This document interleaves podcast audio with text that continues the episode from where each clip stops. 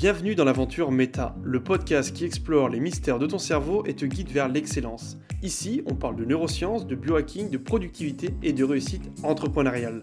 Chaque semaine, tu auras accès à des conseils validés scientifiquement pour level up dans ton business et tous les domaines de ta vie. Alors installe-toi confortablement et partons ensemble hacker ta réalité.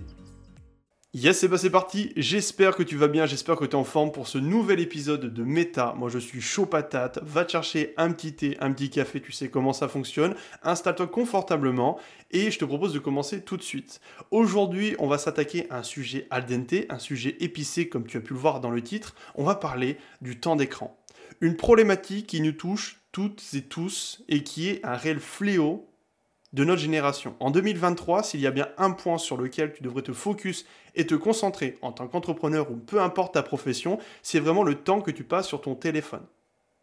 C'est extrêmement important que tu prennes conscience que ce petit appareil que tu as entre les mains est à la fois extrêmement puissant et peut t'aider à développer des business. Maintenant, tu peux limite développer un business grâce à ce téléphone, mais à côté de ça, il te vole un temps phénoménal dans ta journée.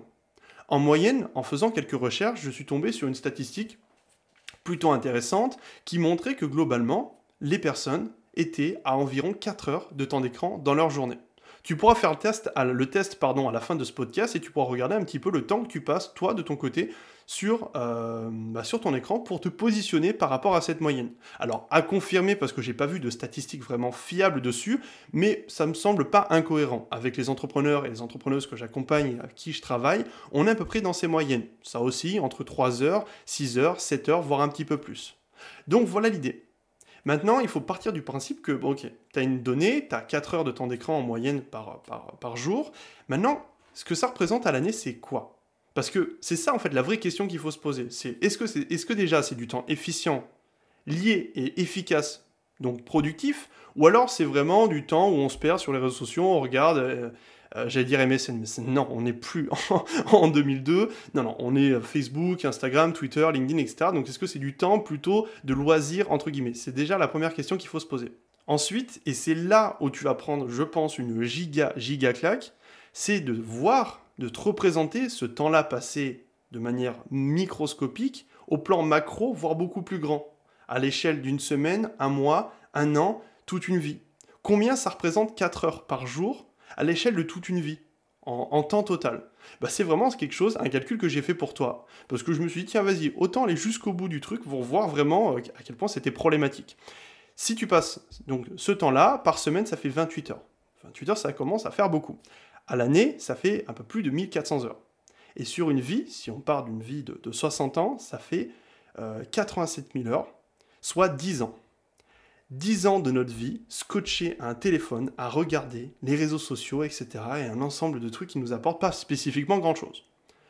Va te chercher un petit doliprane, va te mettre un petit peu d'eau sur le visage, parce que là, il est temps de reprendre conscience qu'il y a un réel problème. Alors l'idée, on soit bien clair, c'est pas de faire la course au temps d'écran le plus court, on soit bien d'accord. L'objectif, c'est évidemment, je sais que certaines personnes ont besoin le plus d'utiliser leur téléphone, par exemple les community managers évidemment, bah là, leur temps d'écran est beaucoup plus important. Les personnes qui font de la prospection, des appels téléphoniques, les commerciaux, etc. Oui, mais ce temps-là est efficient, efficace, et c'est pas du je me suis perdu sur TikTok à regarder des, des vidéos qui ne servent à rien. Alors, des fois, c'est intéressant, enfin, c'est intéressant, oui et non, c'est-à-dire que ça arrive à tous, on est humain de passer du temps, de scroller, c'est ok. Mais quand ça dépasse les 1h30 par jour, c'est un problème. Et en fait, l'idée, c'est que ces une heure et demie là, tu pourrais les consacrer à faire d'autres choses. Et des choses beaucoup plus pertinentes et impactantes pour ta croissance personnelle et professionnelle.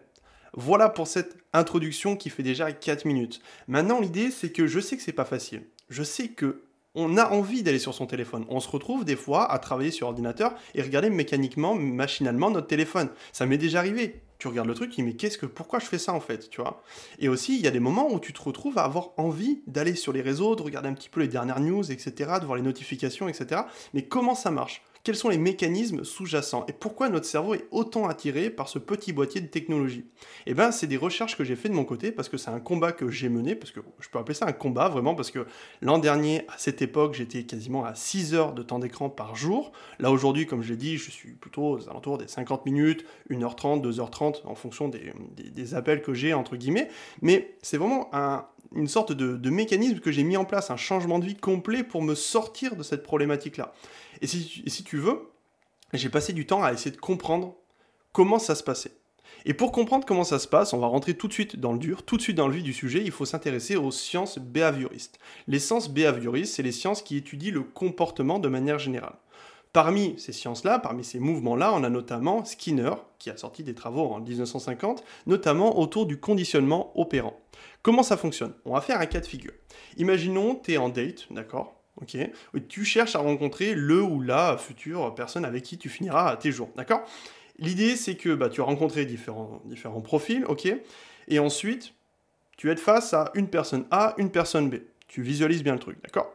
La personne A, tu vas échanger avec elle, elle va être plutôt désagréable, pas très avenante, ça va pas trop matcher. Au contraire, la personne B va être à l'inverse, aux antipodes de cette personne A, beaucoup plus bienveillante, avenante, etc. etc. Et bien ce qui va se passer par rapport à ce même stimuli, et ben, tu vas mettre en place un comportement différent la personne dans le punitif, on va dire, bah, tu vas tendance à l'éviter. Tu dis, bon, bah, c'est quoi Bonne soirée, on se croisera peut-être en soirée, mais ciao, quoi, tu vois. Alors que la personne B, tu vas lui apporter beaucoup plus d'intention. Tu lui diras, bah, vas-y, on se revoit, on, va se faire un petit truc, un me un truc comme ça, tu vois. Donc, tu auras beaucoup plus envie parce qu'elle t'a conditionné et du coup, tu as modifié ton comportement par rapport à ça. Et pour les réseaux sociaux, pour les écrans, de manière générale, c'est exactement la même chose. On utilise ces sciences behavioristes pour en fait, les implémenter pour te rendre complètement accro et addict aux réseaux sociaux. Pour comprendre comment ça fonctionne, il faut comprendre ce qu'on appelle la captologie. La captologie, c'est mis en avant par B.J. Fogg. C'est l'étude de l'informatique et des technologies numériques comme outil d'influence et de persuasion des individus. Parce que le business model, quand on s'y penche un peu plus, le business model de ces applications-là, de ces réseaux sociaux, il repose sur quelque chose de relativement simple. En fait, leur stratégie, c'est de mettre en avant des publicités pour vendre derrière. En fait, tu es un annonceur, tu payes l'application pour justement mettre en avant tes produits et l'exposer à un nombre de personnes. Donc les applications, ce qu'elles souhaitent, TikTok, Instagram, Twitter, etc., c'est que tu ailles sur ces applications énormément de fois par jour. Et en plus de ça, elles veulent que tu y passes un maximum de temps. Donc du coup, on va jouer sur ces leviers psychologiques pour que justement, plus tu passes de temps sur ces applications, plus tu seras enclin à acheter des produits derrière.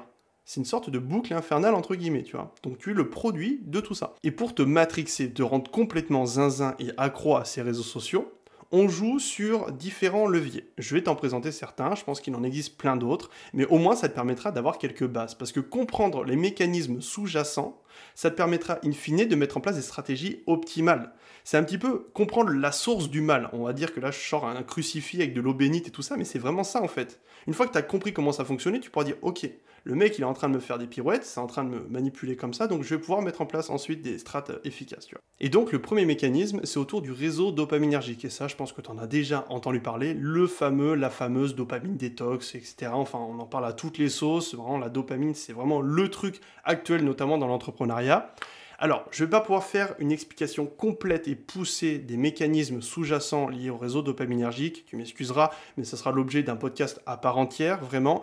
Là, l'idée, c'est vraiment de te faire comprendre que ce réseau de neurones, il est là pour, justement, pour faire ça très simplement, mais moi, je suis en train de saigner du nez, parce que j'essaie de vulgariser ça pour, pour pas trop que ça soit trop complexe, mais d'un autre côté, euh, ce que je vais dire là, c'est trop schématique, entre guillemets, mais bref, ça te permettra de comprendre. Ce réseau de neurones, il est là pour te faire répéter et perdurer un comportement. C'est-à-dire que tu es dans une situation, tu fais un comportement, tu as une libération de dopamine, sensation de plaisir, tu vas répéter le comportement. Très simple, on reste là-dessus. Je t'en parlerai un petit peu plus en profondeur la prochaine fois.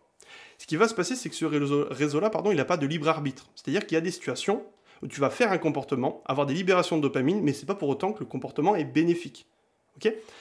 Comme par exemple lorsque tu prends des drogues. Tu prends de la cocaïne, ça va jouer spécifiquement sur ce réseau neurone-là, avoir une grande libération de dopamine, tu vas associer ça à quelque chose d'intéressant et donc tu vas renouveler le comportement pour de nouveau réavoir cette dose. D'où les mécanismes d'addiction. Pour les écrans, les réseaux sociaux, c'est la même chose. Pas aussi poussé, on ne peut pas parler d'addiction spécifiquement aux réseaux sociaux. Pour le moment, on est un petit peu en désaccord dans la littérature scientifique, mais comprend que globalement, les comportements sont renforcés par les conséquences positives qui les suivent. Ça, c'est Skinner qui nous a mis ça en avant. L'idée, c'est que ben, tu es sur ton téléphone, petite libération de dopamine, petite satisfaction, et du coup tu seras plus enclin à faire le comportement sur du long terme. Ensuite, le deuxième mécanisme qui est étroitement associé finalement à ce réseau dopaminergique, c'est autour de la simplicité. Mais tout est calculé pour que ça soit extrêmement simple. Tu prends ton téléphone, ça se déverrouille automatiquement, tu n'as même pas besoin de te souvenir de ton mot de passe, maintenant tu as la reconnaissance faciale.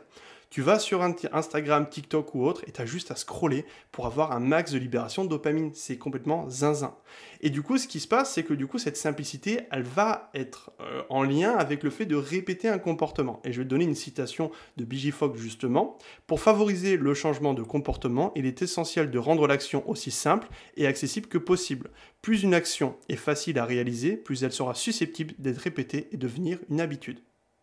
Tout est dit simplicité d'utilisation, libération de dopamine, donc plaisir, le cumul des deux, ça fait que tu passes ton temps devant ton téléphone. Voilà. Et le dernier point, qui est pour moi aussi très important, c'est autour des leviers psychologiques. J'en parlerai aussi dans un podcast parce que je pense que c'est extrêmement important d'en parler. Là, je vais t'en présenter certains. En fait, si tu veux, ton cerveau se fait avoir par des biais cognitifs et un ensemble de leviers euh, qui te permettent justement de te rendre complètement un peu zinzin et d'avoir une sorte de distorsion par rapport à la réalité. Twitter, par exemple, utilise le faux mot, fear of missing out, c'est-à-dire que tu as peur de louper une information importante. Tu vas sur Twitter de peur de louper la dernière news, etc. Pour Instagram, c'est autour du besoin d'appartenance. On a tous besoin de montrer qu'on est mieux que les autres, qu'on fait des choses incroyables. Et c'est pour ça que sur Instagram, c'est assez anxiogène. Tu vas dessus, tout le monde va à Bali, tout le monde va euh, dans des destinations complètement rêvées, à Dubaï, fait des trucs de ouf. Et toi, tu es là, tu dis, mais ma vie, elle est nulle, tu vois, je me sens pas bien, etc. etc. Ben voilà, c'est ça. Instagram joue sur le besoin d'appartenance et tous les réseaux sociaux ont leur propre levier psychologique. Et maintenant que je t'ai expliqué les mécanismes derrière ça, la source du mal entre guillemets, l'idée c'est que maintenant il va falloir mettre en place des stratégies pour désarmer les patterns. Il existe énormément de méthodes pour justement se détacher des réseaux sociaux, etc. Et j'en profite pour faire une petite aparté, une petite pause. J'ai justement sorti une formation de 7 jours pour diviser ton temps d'écran par 2, par 3, par 4. Tu as juste à cliquer sur le lien dans ma bio et tous les jours tu recevras un mail avec un nouveau hack pour t'aider justement à te détacher de ce temps d'écran. Voilà pour la fin de la parenthèse. Donc tu peux cliquer aussi dans le lien du podcast, il sera à disposition et puis on recentre le sujet principal. Ce qui va se passer, c'est que ben, maintenant que tu as pris conscience de ça, tu vas vouloir être dans une dynamique peut-être de vouloir stopper et réduire ton temps d'écran. Le problème, et ça arrive dans beaucoup de cas, c'est que c'est vous à l'échec. C'est vous à l'échec déjà dans un premier temps parce que les gens ne comprennent pas les mécanismes et derrière ils sont dans des comportements de remplacement punitifs. Au lieu d'essayer de mettre en place des stratégies intelligentes, ils sont tout de suite dans la restriction. Je mets des restrictions de notification, je restriction d'écran, restriction, restriction, restriction, et c'est le meilleur moyen d'abandonner. En fait, il faut que tu vois chaque habitude, chaque nouvelle habitude comme une sorte de balance extrêmement bancale. Si tu veux remplacer une habitude par une autre, il va falloir surtout avoir un certain équilibre. Si par exemple, vu que ton téléphone t'apporte du plaisir, de la simplicité et un confort entre guillemets, pour remplacer cette habitude, il faut la remplacer par quelque chose d'efficace qui te procure un petit peu de manière équivalente les mêmes niveaux de satisfaction. Sinon, ça ne marchera pas. Si tu remplaces cette habitude par la restriction des blocages, ça va déséquilibrer la balance et du coup, bah, c'est le meilleur moyen d'abandonner. Et c'est valable pour absolument tout. Comment et pourquoi tu expliques que la plupart des personnes, 95% des personnes qui se lancent des nouvelles résolutions à la nouvelle année abandonne un mois après, c'est parce qu'elle change du tout au tout et elle passe d'un mode de vie de plaisir, de fun à quelque chose de restreint, de bloquant et de non spécifique. Donc forcément, ça n'aboutit à rien. Donc déjà dans un premier temps, bah, le fait de comprendre ces patterns-là et justement d'essayer de mettre du plaisir là-dedans, ça permettra in fine d'avoir plus de résultats. Maintenant, le hack, on va passer à la deuxième partie de ce podcast. Je vais t'en présenter un seul, mais il est extrêmement puissant. On va parler des thérapies cognitives et comportementales. Comment ça marche? Alors, je ne vais pas pouvoir rentrer encore une fois en profondeur, mais l'objectif, c'est vraiment de t'intéresser au pourquoi. Tu vas analyser ton écosystème et comprendre les leviers psychologiques qui sont et qui t'influencent vers ces comportements-là. Essaye d'analyser ton écosystème, sur quel levier psychologique les réseaux sociaux jouent sur toi et à quel moment de la journée tu es plus enclin à aller sur ton téléphone. Il y a forcément des patterns, des choses qui se répètent. Peut-être qu'actuellement, tu as un environnement trop peu stimulant. Tu as besoin peut-être d'auto-validation, besoin d'interaction sociale. Peut-être que quand tu vas sur ton téléphone, tu es plus fatigué, tu as plus de stress, une charge mentale plus importante et du coup tu as besoin de te poser, etc. L'idée derrière cette stratégie, c'est de te faire te poser des questions. Tu as un piège refermé sur ta jambe, d'accord? Ça sert à rien d'essayer de courir avec. Désamorce le piège pour ensuite t'en libérer plus facilement. Bah, c'est la même chose. Et une fois que tu as fait ça, tu vas pouvoir moduler, in fine, ton environnement.